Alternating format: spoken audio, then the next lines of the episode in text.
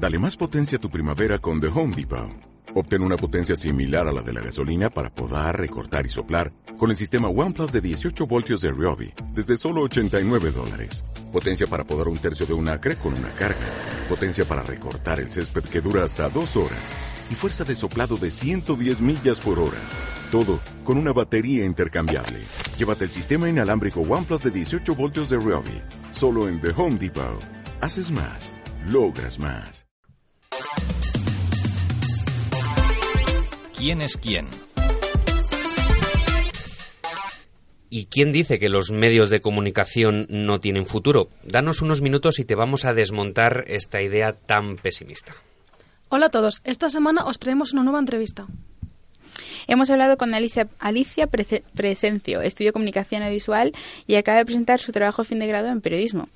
Ha sido un cortometraje, cortometraje sobre la violencia de género. Escuchamos qué nos ha contado. ¿Por qué decidiste hacer un corto sobre la violencia de género pero con otra perspectiva? Digamos que yo no decidí hacer un corto sobre ese tema. En el corto, el tema fue el que me eligió a mí a través de la productora, que fue una chica, una mujer que me contactó y me dijo, mira, tengo esta idea basada en un micro relato que ha sido premiado a nivel nacional por un concurso de microrelatos de la cadena SER. Quiero llevarlo al cine, pero no sé cómo. Entonces, pues nada, estuve aconsejando cómo pasar una microhistoria al mundo audiovisual, los cambios que teníamos que hacer, cómo funcionaba el cortometraje. Le gustó la idea y ahí fuimos para adelante y ahora pues hemos parido un corto precioso entre las dos.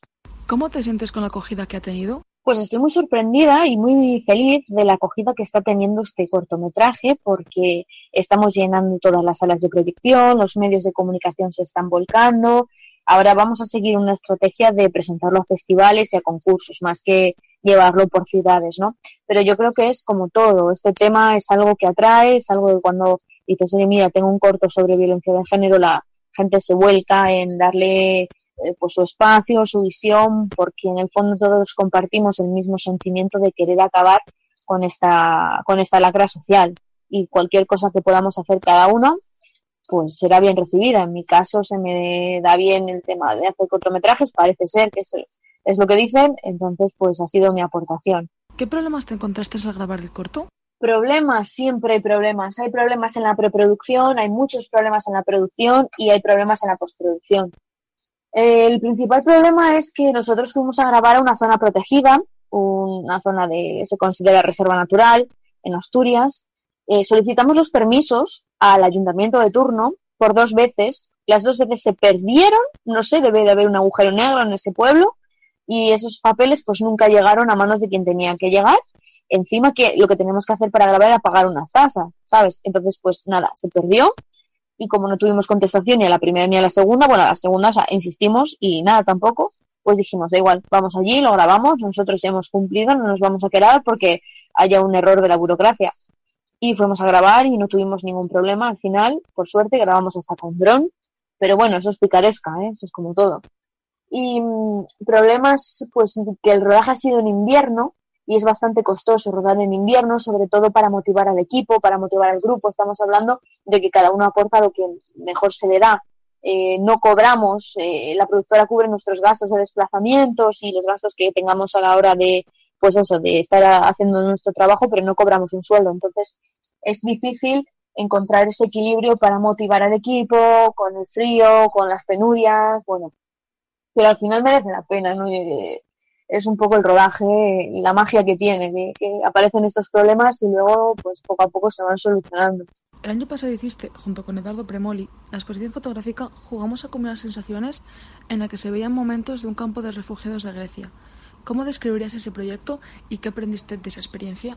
Esa experiencia de las fotografías eh, sirve y sirvió para dar a conocer a la gente una realidad que, no queremos que se vea. Pero ¿qué pasa? Que estamos acostumbrados a ver fotos tristes, a ver fotos eh, de gente muriéndose, llorando, pasándolo mal. Y lo que tenía de único este proyecto es que Eduardo logró captar sonrisas, logró captar momentos cotidianos, la hospitalidad de estas personas que no tenían nada y lo compartían todo. Mm, bueno, no sé, hubo una magia muy, muy especial en este proyecto. Además es que se acompañaron de microcuentos, entonces ya no solamente era ver la fotografía, sino también leer el microcuento y esto pues te generaba una doble experiencia, por así decirlo.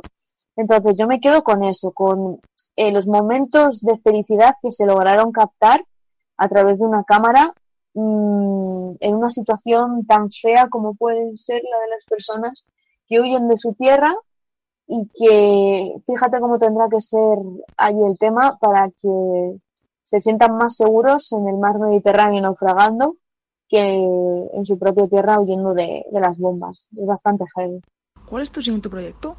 Mi siguiente proyecto es vivir. Es así, es vivir. Voy a hacer un descanso y voy a seguir, por supuesto, con la proyección del cortometraje en los festivales, eh, dándole salida. Pero ahora me he propuesto vivir, me he terminado también ya el grado en periodismo, acabo de exponer el trabajo fin de grado. Así que me he cogido la mochila al hombro, me he organizado una serie de viajes y me voy un poco a, a descubrir el mundo. Y dentro de muy, muy poquitas semanas, pues me marcho ya a los Emiratos Árabes a probar suerte, a conocer allí las costumbres de, bueno, pues en, cuanto a comunicar, en cuanto también a cine. Así que bueno, no sé, voy a ver si me hago un huequito ahí en ese, en ese mundo que a la gente le sorprende, pero ¿cómo te vas allí? Pero, pero yo creo que puede ser muy interesante y muy enriquecedor. Y ahora pues voy a tener un primer contacto también, voy a eh, ir al desierto, voy a dormir con las personas de allí, a convivir con la gente de allí, no sé, va a ser bonito. Así que bueno, pues poco a poco irán saliendo las cosas, pero tampoco me planteo nada. Eh, lo que venga saliendo y me vaya gustando, lo acepto, aprendo de ello y adelante, a disfrutar de la vida, que ese es el mejor proyecto que podemos tener y a no ser tan dependientes de, del trabajo. ¿Qué consejos le das a los que no se deciden si estudiar periodismo o comunicación audiovisual? A mí periodismo no me gusta. O sea, yo periodismo lo hice por complementar comunicación audiovisual como doble grado, pero nunca hubiera estudiado solo periodismo. Yo me quedo con comunicación audiovisual sin duda porque para mí es más importante comunicar que informar, que son cosas muy distintas. Y comunicar puedes hacerlo a través de, de la creatividad, que es algo que valoro mucho. En el fondo, en periodismo tienes que tener muchísimo más rigor, tienes que ceñirte mucho más a lo que pasa, a los datos, ¿no? Sí que tienes esa parte de creación en géneros como reportaje, opinión, pero ahora mismo no creo en el periodismo de verdad, no existe, no lo hay, es muy difícil y es una lucha que te agota, la verdad. Sin embargo, con la comunicación audiovisual puedes crear, puedes hacer muchísima magia y puedes ayudar a las personas a comprender un poquito más el mundo a través de tus creaciones, ¿no? Y yo creo que eso es la parte más bonita. Así que mi consejo es que estudien comunicación audiovisual si no lo tienen claro o que empiecen comunicación y si se quieren cambiar más adelante, pues que se cambien, pero como consejo personal. Esperemos que os haya gustado el testimonio de Alicia y que ayude a los futuros comunicadores y periodistas que nos estén escuchando. Muchas gracias por escucharnos y atentos a la siguiente entrevista. Es cierto, el equipo ya está trabajando en la entrevista de esta próxima semana y te va a gustar, te lo aseguro, tanto como esta. Un caso de éxito, el de Alicia Presencio, que ahora vamos a conjugar sobre la base del verbo emprender.